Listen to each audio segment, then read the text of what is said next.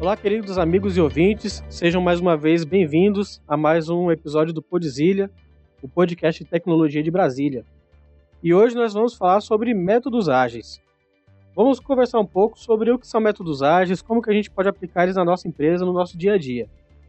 Mais uma vez, estou aqui com meus amigos Cris e Janilson. E Tudo bem com vocês? Vamos nós aí, juntos aí. E hoje pra gente é um episódio muito especial porque estamos aqui com o nosso convidado. É o Giovanni, nosso primeiro convidado. Tudo bom, Giovanni? Aê! Aê! Um baril!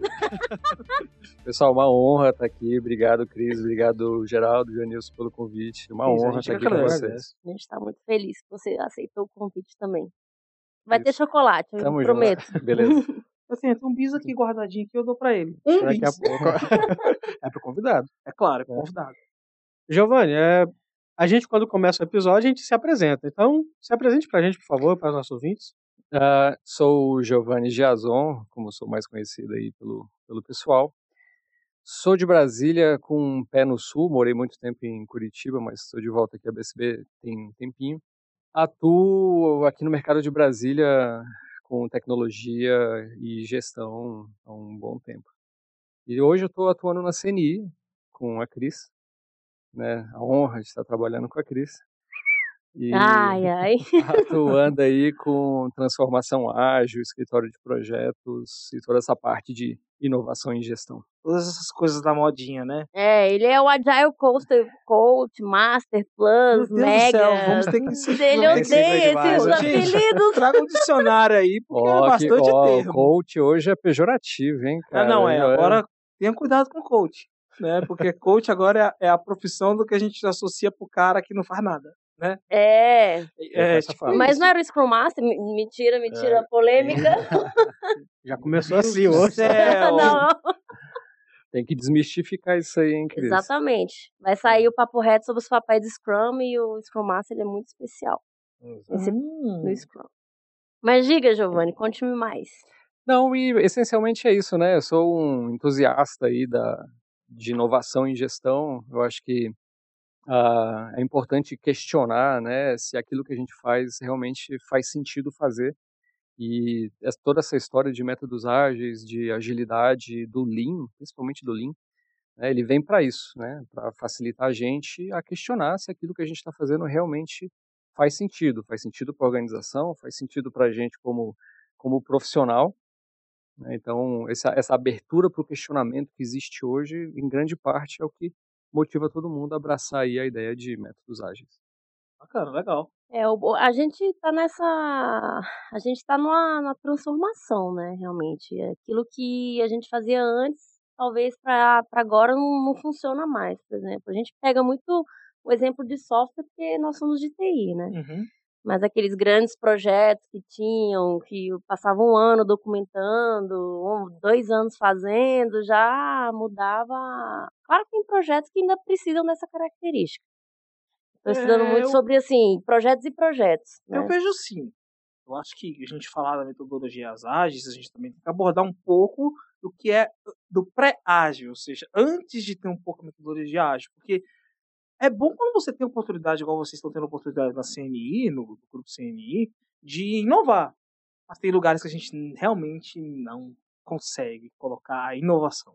É, lá na CNI a gente teve, é, teve um fator que foi determinante para a transformação ágil acontecer. Foi a chegada de alguém numa posição que podia patrocinar essa mudança. Poderia comprar a briga, né, para poder ter Isso, essa, ter é. essa atitude. Exatamente. Então, assim, teve uma mudança na alta, na alta gestão, lá da onde a gente trabalha, e com a entrada, com essa oxigenação, houve um diagnóstico, e o diagnóstico foi assim, ou vocês mudam, ou vocês morrem.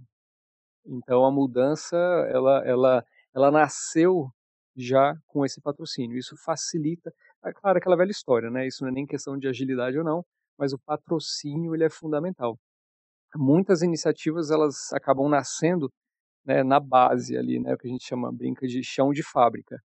É essencial ter essa mudança também. Só que o patrocínio é efetivamente aquela coisa que faz permear em toda a organização. É, e muitas vezes o patrocínio ele não nasce com um patrocínio, ele nasce ali no chão de fábrica, na base. Só que o convencimento, a, a, a mostrar que a mudança tem valor, ela vai lá para o patrocinador para fazer aquilo acontecer é, na organização. que a gente fala, grosso modo, é mostrar realmente. A gente tem esse produto, a gente quer vender essa ideia. Você compra e revende para os outros. É bom que você tenha essa oportunidade. É, é, é valoroso. E é bom ver esses casos que, que reais, né? Porque assim, a gente trabalha aqui, a nossa realidade de Brasília, vocês já sabem como é que é fábricas de software, as empresas e tudo. E a gente fica muito preso, no caso que a gente é mais normalmente mais governo, a gente é muito preso à forma que os próprios os próprios ministérios, secretarias eles se comportam. E é legal, é muito legal ver esse caso de sucesso. E É. parabéns por vocês serem agentes da mudança disso lá também. Vocês são contribuidores totais nisso. É, é um desafio muito grande, assim, a gente tá um ano aí já nessa transformação, né, Giovanni? É, É, inclusive a equipe lá ganhou o prêmio lá do Agile Trends, ele foi lá apresentar essa nossa transformação e assim, é algo que por mais que no dia a dia a gente perceba assim, cara, as coisas não estão mudando e tal, às vezes a gente, quando a gente olha o que, que a gente fez em um ano, foi muita coisa. É porque a gente pensa que mudança, a gente associa que mudança seja algo imediato, mas não é algo imediato. Uhum. Vocês construíram, vocês plantaram, vocês usaram tudo por onde para isso Uhum. acontecer. Mas a gente vai entrar mais em detalhes aí, Isso, a gente isso, quer saber isso, mais é. disso. Mas vamos, vamos, vamos lá, Geraldo, vamos voltar ao foco principal. O que é metodologia ágil? Não é? Então, exatamente. É, vocês hoje já trabalham, você estava explicando há um, um ano lá dentro do, do CNI. Pode explicar para a gente melhor como que a metodologia ágil no dia a dia, como que o pessoal aplica isso? Acho que esse é um conceito importantíssimo, né? Assim, o que, que é agilidade, né? O que, que é ser ágil. É, por definição, agilidade, é, no contexto humano, é a capacidade que você tem de mudar de direção no menor tempo possível. Quando você fala que alguém é ágil, né, essa pessoa ela tem é, uma habilidade de, de se adaptar, de mudar de direção. Isso é Uhum. agilidade. E, existe um, um conceito errado que, que foi permeado de que agilidade é velocidade. A velocidade dentro da agilidade ela é consequência. né? Então, ela é consequência de uma postura onde você consegue se adaptar em uma situação que é adversa, uma situação que não é a ideal. E aí que entra uma primeira grande diferença do que a gente chama hoje de métodos tradicionais, né, que é a visão anterior. Nos métodos tradicionais, você seguia uma ordem, né, é um é um modelo muito linear. E agilidade não. Até quando você coloca Scrum no, no Google, né, o, primeiro, a primeira imagem que vem é daquela, daqueles, eh, daquela, daquela curva, né, que faz um, uma, que faz uma volta. Ou seja, não é linear. Então, é, essa capacidade de você se adaptar a uma situação adversa é o que realmente faz, que é, que é o termo é, agilidade. E daí os métodos ágeis são os métodos, os diferentes métodos, os vários diferentes métodos que trazem você para essa situação de agilidade. É. Bacana, o melhor Não. conceito que eu ouvi esses Não, e dias. sem, e sem contar que historicamente a- o ágil, né? Ele veio do. Como é que é o nome, gente? Manifesto Esqueci. Ágil? O Manifesto Ágil. Tá vendo como é que a gente esquece as Eu li a coisas? pauta, hein? Já leu a pauta, já leu o manifesto?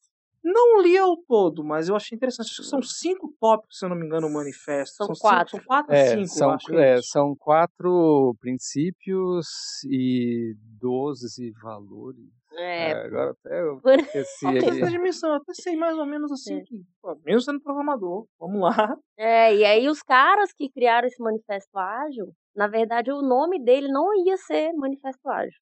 Já começa por aí. Sabe uma coisa que eu achei interessante? Eu estava até comentando mais cedo assim, antes da gente começar.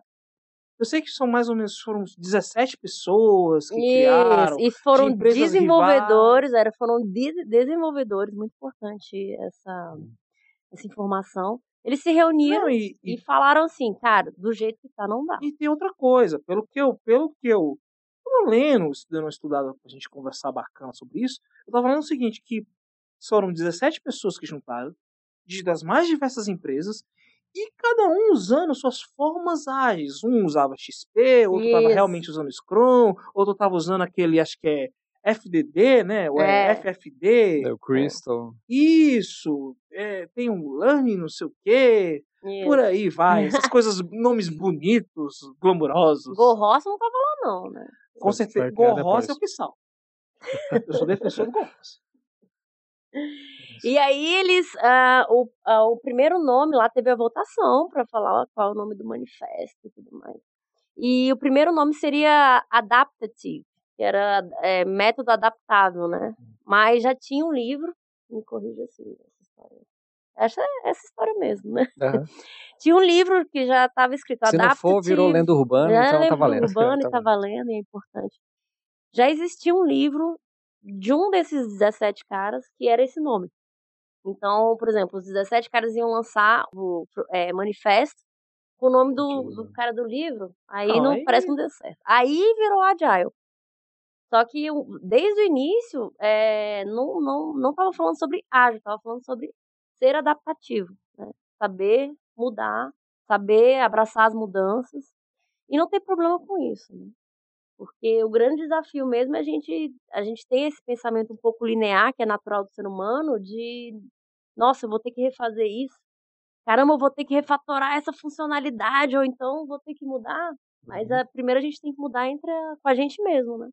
Pra gente entender que a mudança é importante. E se a gente não mudar, a gente morre. né? Eu acho que o grande ponto é esse mesmo. Da...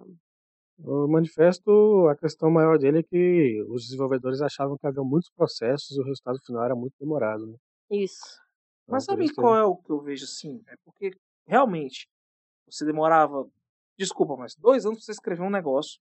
Aí depois de escrever ia passar na mão do desenvolvedor. Aí depois voltava para aquele lindo processo de ter que voltar. Aí passava para teste.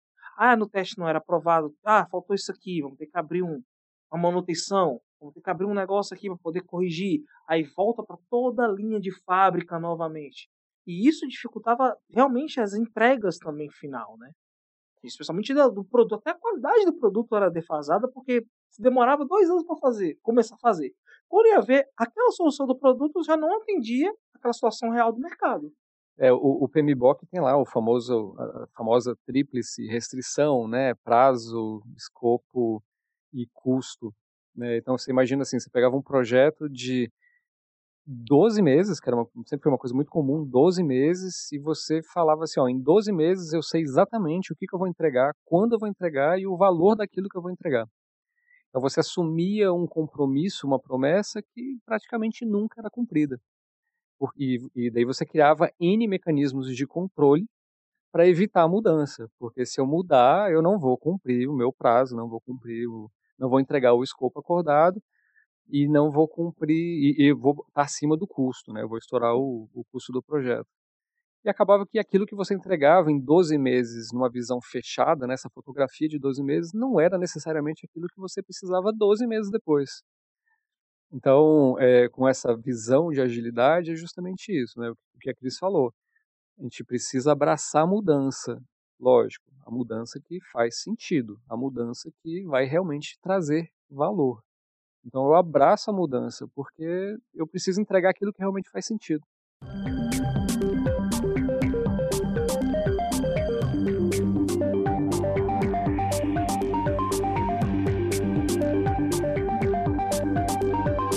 Uma coisa que eu estava também lendo sobre o conceito do desenvolvimento ágil, né, no caso assim, das tecnologias ágeis, é que, por exemplo, se no XP prega que o cara não pode fazer hora extra, né? Tem uma coisa assim, acho que tem.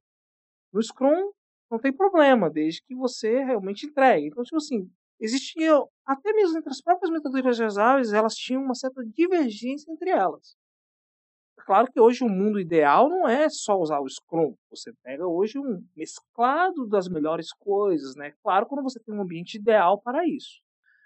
Hoje eu vejo muito disso que você tem. Você abre um contrato, você vê os contratos da galera lá e você vê que tem uma mistura meio de forma antiga, um pedaço do Scrum, um negocinho aqui do XP, um negócio aqui do, do, do, do, do também, porque a gente fala que não, mas o Gorros é.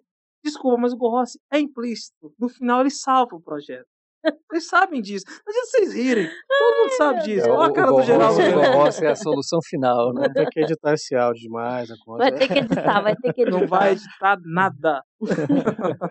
mas brincadeiras à parte, a gente fala que não, mas às vezes é muito complicado você realmente atender todas as necessidades do, do cliente, da empresa, do, de- do- da funcionalidade. E assim, onde que realmente, assim, onde que realmente o ágil se tornou importante? Onde foi um momento assim, foi o ápice que realmente a gente vai começar a seguir com ágil daqui para frente. Onde é que foi esse ponto? Porque assim, eu sei que o manifesto veio no, no início dos anos 2000, que saiu o manifesto, mas quando que realmente você viu, cara, realmente esse aqui é o ponto que a solução é usar alguma metodologia ágil para entregar as coisas. É, eu, eu, assim, pouco mais macaco velho aqui, mas é, eu venho do tradicional, né? Então, por Uhum. muito tempo, eu trabalhei muito tempo com consultoria em gerenciamento de projetos e criação, implantação Ele era de aqueles caras vírgula PMP? É, Depois ti- na é- é- assinatura. Olha só, no meu LinkedIn, no meu LinkedIn eu acho que nunca teve vírgula PMP. Eu acho, tá? PMP. É, aparece lá embaixo, tal, mas vírgula PMP é complicado. Qual é o seu nome? Giovanni Giazon, vírgula Vírgula PMP. PMP. Plus, Master, É. Ômega, aqueles conceitos todos que você falou no início do episódio. Então, é, então, assim, eu venho do tradicional e para mim, assim, a- a quando eu eu comecei a trabalhar com, com conceitos de agilidade, é, a mudança para mim, e eu falo isso para todo mundo, assim, e, e isso é o que acontece normalmente com as pessoas, é um clique que dá. É o clique que do faz sentido. Então, assim, o, a forma com que métodos, que os métodos ágeis, é, principalmente o Scrum, é, o porquê que eles têm essa, essa é, é, conseguem ser abrangentes e conseguem ter esse carisma com as pessoas, é o, é o faz sentido.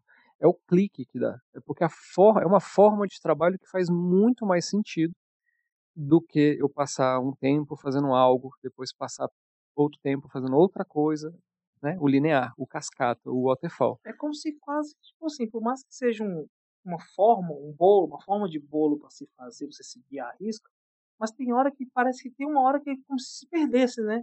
Ah, a partir desse ponto parece que não estão mais conexos. É, é- é aquela história. O, o- a receita de bolo, é, em termos de seguir um script para fazer algo, ele tem seus momentos. Então, assim, um Service Desk, cara, ele é muito orientado a script de atendimento porque faz parte do negócio. Mas aquilo que envolve criação, aquilo que envolve é, inovação, aquilo que envolve um esforço é, colaborativo, ele funciona muito melhor se eu tiver um ambiente que eu valorizo isso. Né? E então o, o Scrum, os métodos ágeis, eles trazem isso para o ambiente profissional, um ambiente, por isso que a gente fala muito assim de ah, de auto-organização, de do lean, né, de evitar o desperdício. Assim, ó, qual que é o ganho de eu ter um foco enorme em documentação, além do controle? Efetivamente nenhum. Claro, dentro de cada especificidade. Então, isso que a gente levou para a CNI, né? Quando a gente estava construindo, a gente tem um método lá, a gente não tem uma metodologia, a gente tem um método que as pessoas utilizam aquilo que faz sentido. Então, assim, o que funciona para um projeto não necessariamente vai funcionar da mesma forma para outro. Então, a gente tem uma gama de opções de, de, de, eh, de práticas que você aplica aquilo, desde que faça sentido. Então, então quando você perguntou, né, assim, ah, qual é o momento de que você decide que você precisa ser ágil, né? Acho que tem dois momentos. Um onde você percebe que a forma como você estava fazendo, você questiona e você pensa assim, ó, acho que dá para fazer melhor, acho que dá para fazer diferente, experimentar o diferente e conseguir um ganho melhor. E a outra é pelo hype externo mesmo, é aquela influência externa. Então, é, e, e em muitos casos tem acontecido isso. Agilidade, métodos ágeis, ele está numa, numa, assim, tem, ele está numa crescente. E tem um bom tempo que está nessa crescente cada vez mais. O, o LinkedIn é um, é um exemplo gigantesco disso. É, se você olhar o feed lá né, do, do LinkedIn, né, aquela que que tá, Timeline a lá timeline do- lá do LinkedIn, assim, acho que 80% das coisas que são postadas tem a ver com agilidade. E isso não só. E agora você perguntou uma coisa interessante. O, um dos nossos, um dos principais CIO do, do, do LinkedIn, que é brasileiro, que é o Ricardo, acho que é Ricardo Amorim, se eu não me engano. Eu sigo ele no LinkedIn. Ele fala muito disso, de coisas serem a jato, assim, práticas, né, como o ágil prega. É legal, é legal a gente ver esse exemplo até nessas ferramentas, né, de, de como a postura mudou. E isso que você falou, você vê muito vídeo de a ah, coach, não sei, desculpa a expressão coach, né? Desculpa, coach não. É, treinamentos sobre metodologias, é, como você administrar melhor o seu tempo. Você vê muito disso e não só voltado realmente para TI, você vê muito voltado para todos os ramos de negócio. Isso está tá muito forte mesmo no LinkedIn. Isso, tá, é. exatamente. Assim, e não, não deixou de ser TI há um bom tempo. Na CNI mesmo, todo o trabalho que é, uma parte do trabalho ele nasceu ali na área de tecnologia, com algumas ações é, menores isoladas, mas hoje ela já está se espalhando em áreas que não tem nada a ver com TI. Hoje tudo é tecnologia, né? Transformação digital, então assim, tecnologia faz parte de todo o processo de negócio. Mas a vontade de ser, aí entre aspas, ágil, ela tá, ela se espalhou. Então, é, nesse contato, ele ele, ele se espalha muito rápido, né? A gente até na, na apresentação que a gente fez lá no Agile Trends, tem, uma, tem um slide lá que é justamente mostrando essa, esse contágio, né? Ele se espalha realmente, porque é algo que faz sentido. E a promessa de você fazer algo diferente de forma melhor, ela é muito cativante, assim. Então, abre os olhos de qualquer pessoa. O, um exemplo bacana, assim, depois que a gente fez essa apresentação no Agile Trends, Pô, teve gente do TJ, é, eh, do Ministério do Planejamento, do Conselho Nacional de Instituições Financeiras entrando em contato, querendo provocar transformação ágil lá onde eles, eles trabalham. Pô, isso é excelente. A referência no negócio é bacana, né? É muito é. legal, porque realmente é, a palavra é contagiante, né? E para a gente mudar a forma como hoje a gente trabalha aqui em Brasília, que tem essa parte de contrato, tem a fábrica e tem algo, às vezes algo fica muito preso ao tem, TR, tem esses, tem esses dinossauros que trabalham aqui com é. TI, ah, que você tenta tirar, tirar, ô, oh, cara, vamos fazer no ágil. Não, só me dá um caso de uso e aí escreve um documento. É. Ninguém viu, mas estava todo mundo apontando pro Geraldo aqui. É, eu entendi foi. Esses idosos aqui. É, desse jeito, né? É, cara, vamos... clipe, cara. Rapaz, deixa esse tempo. É, é, então, por exemplo, lá no, na, na, CNI, quando vocês foram implementar, vocês não tiveram muita resistência, o pessoal abraçou a ideia? Teve muita resistência, muita tem resistência até hoje. Então, assim, mas a resistência ela faz parte. Inclusive, é importante ter a resistência, porque é importante que todo, todo o trabalho seja questionado.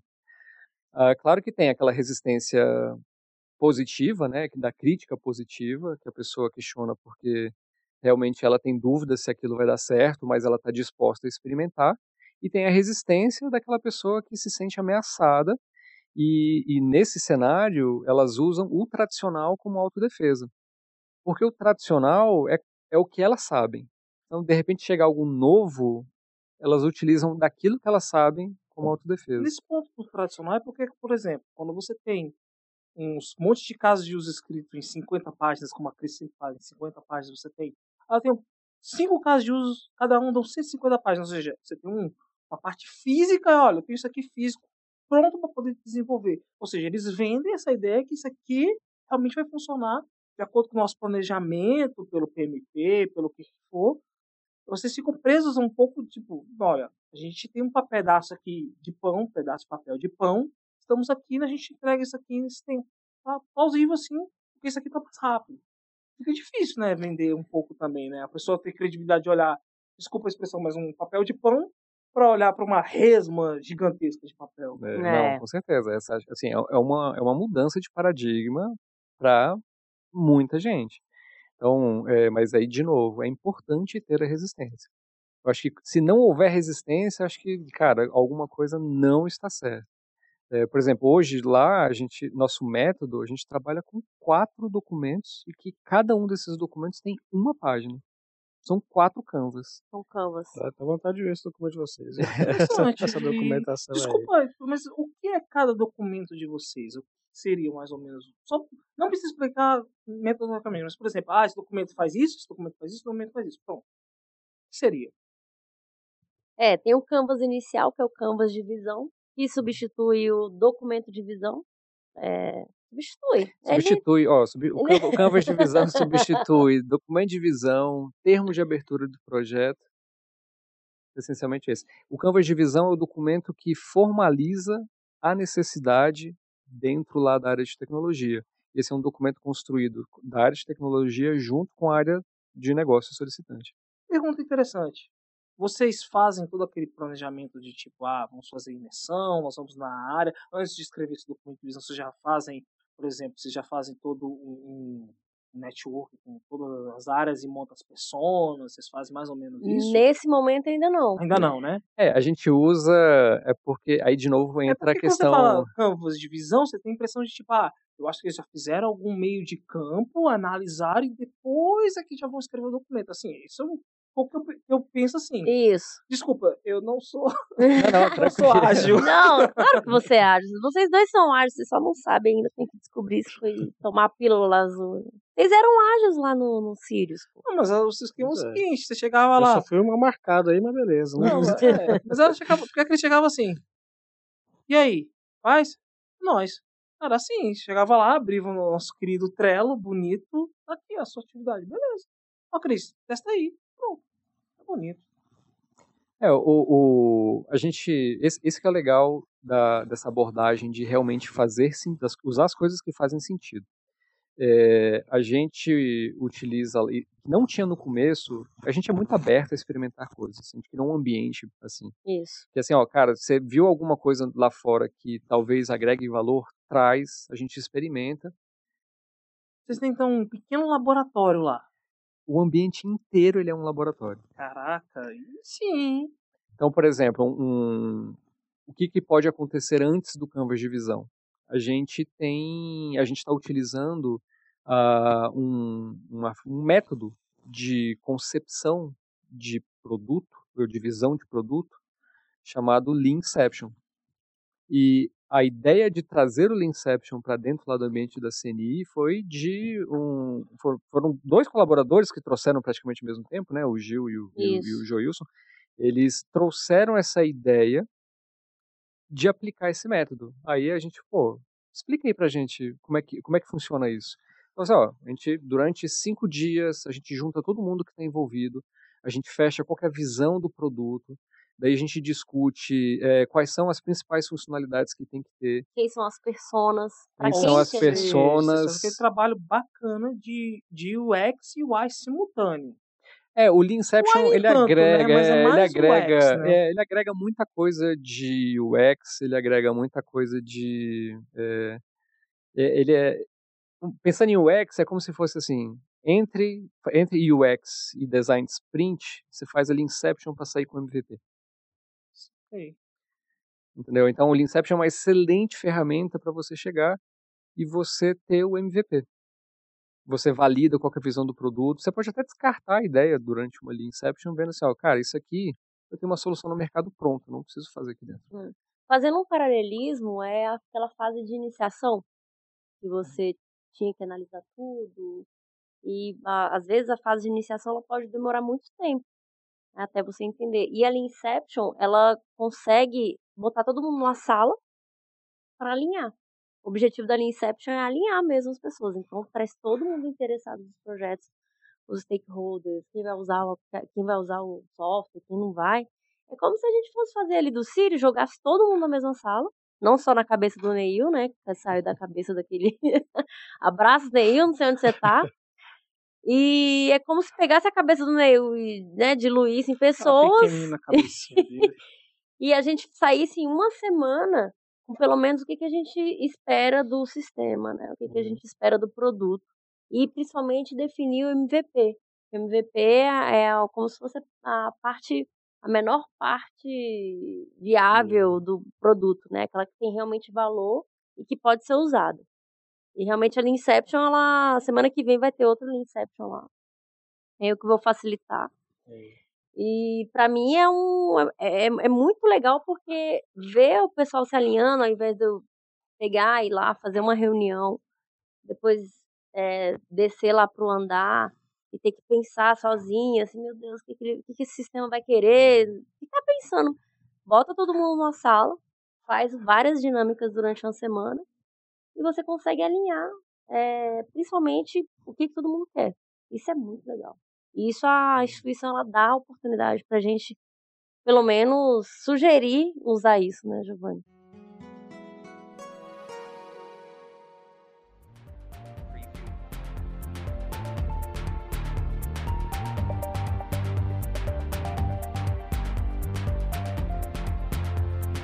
Voltando, né, o que é agilidade, tem a ver com isso.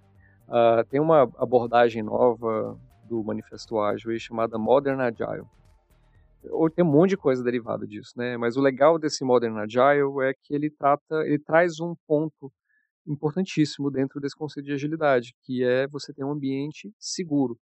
Seguro no sentido onde todo mundo se sente à vontade para ser quem você é, para usar aquilo que realmente funciona, aquilo que, que traz valor. Né? Então, ou seja, é uma preocupação de você ter um ambiente que propicia tudo isso. Saquei. Então, o legal disso que vocês estão fazendo é realmente os valores que a empresa precisam aumentados, né? Ou seja, ser uma forma de valorizar os valores que já tem. Parece meio pleonástico que eu estou falando, mas é o que faz o maior sentido. É. Vocês estão aumentando os valores. É. Agilidade, para a gente, né, quando a gente começou todo esse trabalho, a gente, um, a gente montou um grupo de trabalho, a gente falou assim, o que é agilidade para a gente? E agilidade para a gente é. Valores, pessoas, métodos e processos e tecnologia, que são as ferramentas. Esses quatro compõem o que é agilidade. Isso aí já muda um pouco o que você falou, a, a ideia do pessoal em geral, porque eles acham que a agilidade é simplesmente aplicar a execução. Só a é. execução. O então, resultado mais final, envolvido. o resultado, ou seja, tipo, eu tenho essa tela. É isso aqui, rápido. Só que pronto. Eles querem saber se você, essa tela já está em produção. Não é realmente como vocês estão falando do o valor que significa de você fazer todo o processo dessa, dessa imersão dessa tela, dessa funcionalidade, para você realmente fazer ela fazer sentido. Mas em muitos lugares é aquilo que a gente está falando. O cara já está preocupado em tipo, ah, beleza, você apresentou essa solução, você vai fazer para ontem? Você Aí, não é ágil? É tipo isso, a pessoa confunde você apresentar uma solução que é rápida, porque você está apresentando para o cliente a funcionalidade, uma coisa, uma melhoria para ela, a pessoa já pensa que é tipo, você já vai. Você nem terminou sua sprint, mas é uma coisa que você já fala, olha, é para a próxima sprint, mas as pessoas já olham, porra, na, é na, não é a próxima sprint que eu quero, eu quero nessa.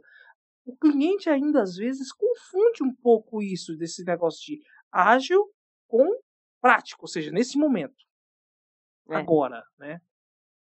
É o, o, é porque assim, se você pegar um projeto e colocar to, e capacitar todo mundo rapidamente, no, conceituar todo mundo no que é Scrum e botar alguém ali para fazer um papel de mentor é, para todo mundo executar Scrum naquele projeto, é bem provável que traga resultado. Uhum. Porque de qualquer forma vai fazer de uma vai, vai fazer diferente, né, considerando comparando com o tradicional. Só que na hora que você vai escalar isso, na hora que você vai fazer essa transformação em nível organizacional, eu simplesmente colocar um método diferente, a tendência é que eu não tenha o mesmo resultado. Porque para funcionar, eu preciso tratar de outros assuntos que compõem o que é ser. É, que tem, tem, um, tem um, um, um, um termo novo também, não, não tão novo assim, mas que está começando a ficar mais forte, que é o business agility, né? Que assim, agilidade do negócio, agilidade corporativa. Então, ou seja, não é simplesmente botar Scrum para rodar. Eu preciso tratar de outro, vários outros aspectos, né? No é, nosso caso são primeiro esses. Primeiro limpar para ver como vocês fizessem isso. Primeiro tem que limpar o terreiro, passar a enxadinha lá, tirar aquele capim, para depois botar a sementinha do Scrum, das duas metodologias ágeis para poder funcionar. Foi isso que vocês fizeram. É. Mas vamos lá. E o segundo documento, isso aqui foi tudo do conceito Esse é do Canvas de visão. Exatamente. Cadê o É, Canvas de visão? Você vê, isso é tudo só do. Você vê, da, do, do- toda a concepção do primeiro documento. E o legal do Canvas de visão, por ele ser numa folha, e claro, ele tem alguns elementos eh, chaves lá para você preencher o Canvas, porque ele é direto. Então, você meio que tira um pouco aqueles floreados que você tem que contar a história toda, É, mas você vê, ó, né? com todo esse conceito que vocês explicaram nesse momento, para chegar nessa conclusão do documento, desse primeiro documento de visão, que é o Canvas, é Canvas, Canvas de visão. né? Você vê que é meio que é mágico o negócio. É um negócio, não é que é mágico assim, é, é um significado muito forte em uma folha. É. E tem que estar muito bem alinhado, né? Você tem que estar muito bem alinhado com a, com a proposta da, da empresa e, e- e de quem vai participar desses processos. É, é, é isso mesmo, é meio mágico. A gente às vezes fica parecendo um vendedor da Inodê para falar que tá dando certo. Mas é isso, e, e a gente hoje, é, o Canvas de visão, ele é a porta de entrada para a gente internalizar uma demanda na TI. Então, na teoria, sem Canvas, não estou nem tá sabendo o que está acontecendo. O outro Canvas que a gente usa é o Canvas de estratégia. E depois que eu monto o Canvas de visão, eu faço, um- a gente faz uma reunião com todas a- a- as gerências e as coordenações com as pessoas chaves. É, ela acontece semanalmente, né, Giovanni? Uhum. E vão- aí o pessoal discute sobre aquele canvas de visão. Como vai atender aquilo? Qual vai ser a solução para isso? Será que vai ser uma ferramenta de mercado? Será que vai ter que ter um desenvolvimento com aquilo? Será que a gente já tem um produto parecido com essa necessidade? Então, nessa reunião, que é uma cerimônia, e pra, cerimônias também são muito importantes para a gente ir alinhando as pessoas, a gente sai com o preenchimento desse canvas de estratégia. E aí é como se fosse um parecer das áreas de como a gente vai atender aquela demanda.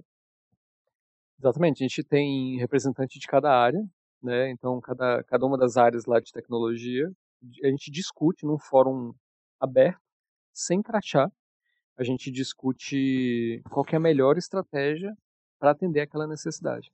A gente já, já eh, lida com assuntos como capacidade, se eu tenho gente interna, se eu vou ter que eh, fazer outsourcing da, da solução. Então, tudo isso é discutido em uma única reunião. Então, no caso, assim, então, pelo que eu percebi, então, todas as áreas sabem que, mesmo que não seja afetada por uma atividade que eles tenham que fazer, que tenham que ser desenvolvidos, um produto que ser desenvolvido por uma outra área, todas estão cientes daquilo e elas colaboram para que aconteçam essas, essa, como é fala? Essas entregas, essas funcionalidades. Entregas não, né? ainda está no planejamento, está na estratégia, está no planejamento. Nem, nem no planejamento está ainda, na realidade. É, porque acaba que não, essas fases de planejamento, iniciação, planejamento, execução, monitoramento controle, elas meio que se misturam, né? A gente não tem mais uma fronteira. A gente chama de fase de aproximação e planejamento. Tem muita briga. E já teve mais. Acho Já que a teve gente, é, mais. acho que a gente está mais, mais, é, mais alinhado, né? Assim todo mundo. Mas em relação às áreas, o que acabou acontecendo é que a gente meio que fez um tour nas áreas apresentando como que a gente trabalha. E algumas áreas, inclusive, assim: ah, a gente está sabendo que vocês estão trabalhando de uma forma diferente. Me apresenta aqui como que vocês estão trabalhando. Né? Então a gente foi lá e apresentou todo o método e fez assim, contou toda a história do porquê que a gente É. mudou, como que funciona. Aí, Geraldo, vamos ter que contratar esses consultores aí, cara. É, vocês lá, você falou de talvez usar pessoal de lá, ou então outsource, terceirizar. Como que vocês controlam os, os projetos terceirizando isso? Ah, a gente tem projetos desenvolvidos internos e projetos com, com desenvolvimento externo. É, um dos maiores projetos que a gente tem hoje, ele está com desenvolvimento externo. É um time Scrum, ele está rodando Scrum, e o PO e o Scrum Master são da nossa equipe, só que todo o Dev Team ele é de uma empresa é, terceirizada, né, contratada. E a gestão toda, todo o acompanhamento é feito no Trello e com as, todas as cerimônias acontecendo de forma remota. Então, a planning, a review, a retrospectiva, elas acontecem o, com, o dev, com, com o dev team de forma remota. E, e tem funcionado muito bem, muito bem. Os produtos estão com esse, esse, esse produto que vocês estão tendo está com uma qualidade bacana para as necessidades de vocês lá, né? Tá, bastante. Isso, isso é que é importante. As pessoas pensam que a entrega de tipo, ah, já está aqui, já está funcionando. Não, tem que realmente estar um produto de qualidade. É, esse acontece assim, cada sprint gera um incremento, esse incremento ele é, é ele é apresentado. Todas as cerimônias acontecem bonitinho, a gente está rodando Scrum, é, como para a felicidade dos puristas, a gente está rodando Scrum na integridade. E, e, ele gera um incremento a cada sprint. É um produto que está no mercado, esse é um produto que. E daí a gente tem um planejamento de release, e cada sprint gera um incremento que entra em uma release. A release de vocês é mensal? Não, nesse projeto a release é mensal. Esse projeto né? release é. Estou perguntando porque eu também já tive a oportunidade de trabalhar numa empresa que segue o, o, o Scrum. É, só que a sprint é de, nesse projeto a sprint é de duas semanas. Também, eu também tive essa oportunidade lá. Nada, todos os projetos dessa empresa era de era de 15, era de mesmo de duas semanas. Fantástico.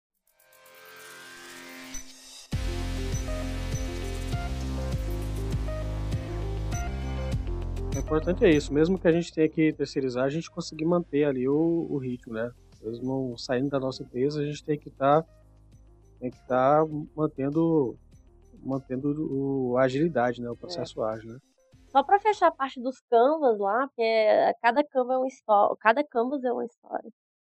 Depois dessa cerimônia, jo, Janils, a gente tem a decisão da estratégia, que é um canvas também, onde a gente preenche aquilo que a gente definiu na reunião da estratégia. Errei.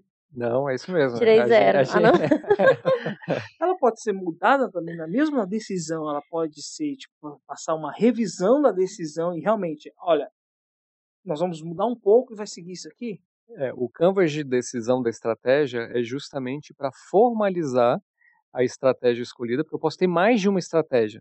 Na, na reunião de estratégia, eu posso ah. surgir com mais de uma estratégia a estratégia escolhida junto com a área solicitante, com a área de negócio, e, a, e é formalizado para fins de compliance, tá? porque a gente, a gente segue alguns ritos de compliance que precisam, ser, precisam acontecer. Então, para fins de compliance, a gente formaliza a decisão da estratégia nesse documento. O que pode acontecer é, na hora de fazer um estudo de viabilidade da estratégia, eu descubro que ela é inviável. E daí, então, eu volto volta para o canvas anterior. Ou pego uma outra estratégia que já tinha sido identificada, Na ou eu, fila, né? Isso. Ou eu refaço a reunião de estratégia para escolher uma nova estratégia. Cara, eu vou sair daqui, eu vou, eu vou, vou tirar o certificado do Scrum, hein? Ó, a sementinha. Vai virar Agile Coach Dev? Não, nada dessas coisas da modinha com esses nomes, não. Depois dessa decisão, aí sim a gente tem o canvas de projeto. E aí coloca as premissas, as restrições, quanto que vai custar, quais são os pacotes de entrega. E ali eu formalizo o projeto. E a partir daí a execução. Hoje a gente está usando o Trello para a gente controlar as sprints, backlog. É, mas a gente é bem aberto. A gente só, a única coisa que a gente recomenda na execução é que seja por entregas cíclicas. É. Aí você pode usar Kanban, pode usar Scrum, pode usar tradicional, híbrido, o que fizer sentido para o projeto. A gente não força uh, uma, um método de execução. Que realmente faça render, né? Porque, claro que, como Isso. vocês falaram, depende da necessidade dos projetos de vocês Exatamente. É. Porque às vezes tem projeto que não cabe a, o conceito de sprint. Por exemplo, ah, vou, eu vou ter uma única entrega, ela não vai ter uma entrega incremental. Então tudo depende mesmo. É, ou tem um edital que tem custo fixo, tem o prazo fixo, tem o escopo fixo, tudo no edital. Aí não tem jeito. Cara, esse aqui, é, tiro tiro curto, cara, não, não, não se preocupe em querer usar algo que não faça sentido. Nem que isso seja fazer um baita de um, de um cronograma lá fixo e executar. O bom de vocês é que o, o próprio o próprio cliente de vocês é a própria empresa e fica bacana de trabalhar dessa forma. É mais complicado quando você, é o nosso caso no geral, em Brasília, que a gente é de uma empresa a gente presta serviço para uma outra empresa E aí você tem que entrar de acordo com os projetos, de acordo com o edital, né, melhor dizendo, né? É, basicamente o que preconiza a execução de, de, de uma empresa é o contrato. Então, às vezes você está trabalhando lá na, na empresa lá, tendo que trabalhar com um projeto com escopo fechado, é porque o contrato pediu isso. A gente também tem dificuldades lá em contratar e fazer contratos com escopo variável. Porque como que você vai contratar algo que você não sabe o que você quer? É muito complicado. É, é o maior, é a pergunta de um milhão de dólares. Porque você mexe com contratos também, né, Geraldo? Uhum. E o mais fácil é eu fazer um contrato com escopo fechado. Ó, eu quero isso e eu vou pagar por isso. É tanto, em tanto tempo, tá aqui. É o mais fácil. Assinou, é nós. E não necessariamente significa que a agilidade, o ágil, ele tem abertura para isso. Então a gente tem um desafio enorme pela frente. Todos os vários órgãos que estão testando isso, a gente também está testando algumas coisas e ninguém ainda encontrou a bala de prata. É, foi, foi, um tema muito forte do Agile Trends, foi. inclusive. Várias palestras foram sobre como eu fazer um contrato, por exemplo, né? Como eu fazer um contrato de fábrica de software com modelo ágil. Então, a gente tem algumas, alguns órgãos aqui em Brasília que já estão utilizando um modelo diferente. É, a gente tem caminhado também para usar um modelo diferente, onde a gente quer ter liberdade para variar aquilo que foi entregue, mas sem comprometer a, a, as, as, é, é, as obrigações que a gente tem com as leis de licitação. Né? É. Não, mas principalmente também com, com as leis de licitação. Complicado, né, adequar isso ainda tem muitas leis que são meio que prendem um pouco a agilidade. É, a 8666, ela por si só, ela, assim, ela, quando ela, a, a base dela foi para um modelo de escopo fechado, né? A IN0001 desse ano também, que é. lá do Ministério do Planejamento, que ah, o solicitante tem que pedir, aí o fiscal técnico abre o chamado, a empresa executa, o fiscal requisitante valida, então tudo isso leva para o escopo fechado. Uma coisa que, então é legal, então assim, é, dá para se ver então que também ah, tem que ter muito comparado também hoje político também, né, no caso de legislativo, nem político, mas legislativo, para poder também, como se fala, para poder implementar também as próprias metodologias ágeis nos seus contratos, para tudo. E até mesmo, não só quando a gente fala contratos, assim, a gente está pensando que é questão do CNI ou das empresas que trabalham, não, a gente está falando no âmbito geral, né, nos casos de, de legislação. É. O, o, o, uns dois, três anos atrás, o, não lembro se foi o TCU ou se foi o CGU, eles fizeram uma pesquisa da, com os órgãos uh, federais para averiguar como que estão os contratos de fábrica de software, especificamente. E eles identificaram que assim estava um monte de gente fazendo de tudo quanto é forma possível. E algumas, inclusive, voltando àquela visão do posto de trabalho, né, onde eu não contrato por escopo, mas eu contrato o recurso. É, que hoje a, a, a, nomenclatura moderna do posto de trabalho é mão de obra especializada. Né? E daí a conclusão do órgão de controle foi assim, ó, não, não tem o que a gente fazer, justamente porque há uma mudança na forma de execução das atividades, principalmente relacionadas a desenvolvimento de software, que daí é o, justamente os, os métodos ágeis, o Scrum, onde o modelo tradicional de escopo fechado, custo fixo é, e prazo fixo não atende. Então eles mesmos deram uma brecha ali, falaram assim, ó, a gente precisa mudar, a gente precisa, é, a gente não pode ser rígido em algo que a gente na verdade vai ser um tiro no pé porque vai, vai, a gente vai cortar é, é, princípios de agilidade justamente na contratação. Ainda é meio preso, né? Então ainda temos ainda algumas coisas que não, é, não são ágeis. Precisa ter legislação de, com metodologias ágeis. É, e é uma mudança, né? A gente tem que ter, imagina um patrocinador alto aí do governo, que seja para mudar a, a, mentalidade aqui em Brasília de como. Porque a gente. Vocês sabem, eu, né? Como eu, é que é os contratos. Uma, né? vez, Aí... uma vez eu comentei isso. Eu acho que nós de TI falta uma representativa, uma, um representante na área política. mas que seja voltado para não no ponto de tipo, ah, eu quero ganhar dinheiro com ele, não, que seja focado nesse ponto de resolver essas pendências com legislação, com coisas que agilizem a, o desenvolvimento de software. A gente falta isso tanto no, no âmbito nosso âmbito aqui distrital quanto no âmbito nacional. E é, e é meio difícil, né? Muito difícil. Não é meio não, é muito difícil. Olha, olha a oportunidade para o seu discurso político. do seu, é, seu próximo Rapaz, seu, seu mandato aí, ó. Eu, eu, vou, eu vou ser eleito Janilson, deputado distrital. federal, distrital. É, primeiro tem que começar de baixo. mas assim, mas, eu não- mas eu- parece meio político que eu tô falando, né? Querendo ou não, a gente tá em Brasília, a gente acaba envolvendo um pouco nesse ponto. Eu não quero que a gente não quer que esse podcast seja algo político, mas Não, a gente está focado nesse ponto, assim, de pensar das melhores formas para o desenvolvimento, tanto essa parte do ágil, sair de verdade. Eu acho que a gente é um pouco emperrado mesmo. A gente ainda é muito emperrado. Vocês estão inovando, mas é como eu te falei, como eu falei mais cedo, vocês estão. O próprio cliente de vocês é o consumidor do produto de vocês, a própria empresa que vocês trabalham. É, mas o legal é que quem trabalha com a gente, né, os, os, os fornecedores que estão com a gente, a gente está trazendo para esse modelo, né? Então eles estão se beneficiando da gente estar provocando essa, essa mudança. Então tem muitos fornecedores que já trabalham com a gente já no ambiente Scrum, no ambiente É. Kanban, um ambiente onde a gente não quer trabalhar com o escopo fechado. Não, e sabe o que é o legal? Que vocês fazendo isso, vocês estão fazendo a força que precisa para ter essa, o agente dessas mudanças. Ou exatamente. seja, vocês viraram não só referência, mas vocês viraram o que você entrou na empresa, no caso, Giovanni. Você foi o- a ferramenta inicial para você ter essa mudança. Gestor de inovação, né?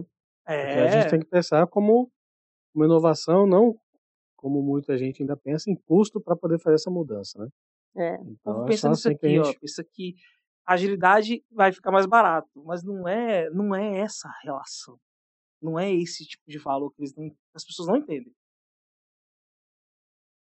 Gente, o episódio hoje foi muito bom. Meio holístico, né? o É. Adorei as metáforas aqui, que não são metáforas, são realmente reais.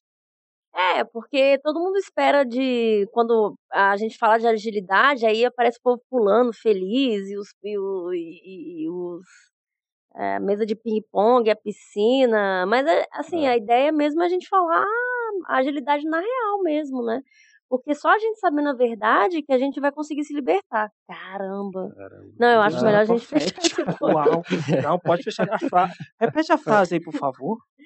Já esqueci, eu só falo uma vez. Tudo só. bem, tá gravado. É. Então era isso, gente. O episódio de hoje foi muito bom. Giovanni, muito obrigado pela participação, por disponibilizar seu tempo. Não, de novo, honra minha. Obrigado pelo convite. Nosso primeiro convidado. Nosso primeiro convidado Foi fantástico. foi fantástico. Volte E- mais vezes para isso, falar tá sobre qualquer, é, qualquer outra coisa. Eu já falei. Não, e já ele. nasceu a chapa. Como é que vai ser o nome da chapa aqui para a próxima eleição? Videogames no poder. aquela. É, tipo, Game Power! Ah! E aproveitando também, essa foi uma pauta até sugerida por um, um ouvinte nosso, né, Jadilson? um grande amigo meu de longa data, Jânio. Você foi fantástico lá. Eu Não esqueci, a gente está aí anunciando você. Bacana a, a, a seu, seu levantamento sobre explicar um pouco sobre metodologias ágeis e a gente tem a oportunidade de temos uma hoster principal do nosso, do nosso podcast que realmente é uma agente que leva a isso, né, Sim. ao ágil. Jane, espero que você tenha gostado. E depois você manda o feedback aí pra gente, tá bom? Muito bem, gente. Mais uma vez, Giovanni, muito obrigado. Cris, Janilson. Muito bom, pessoal. Muito obrigado pela atenção e até a próxima.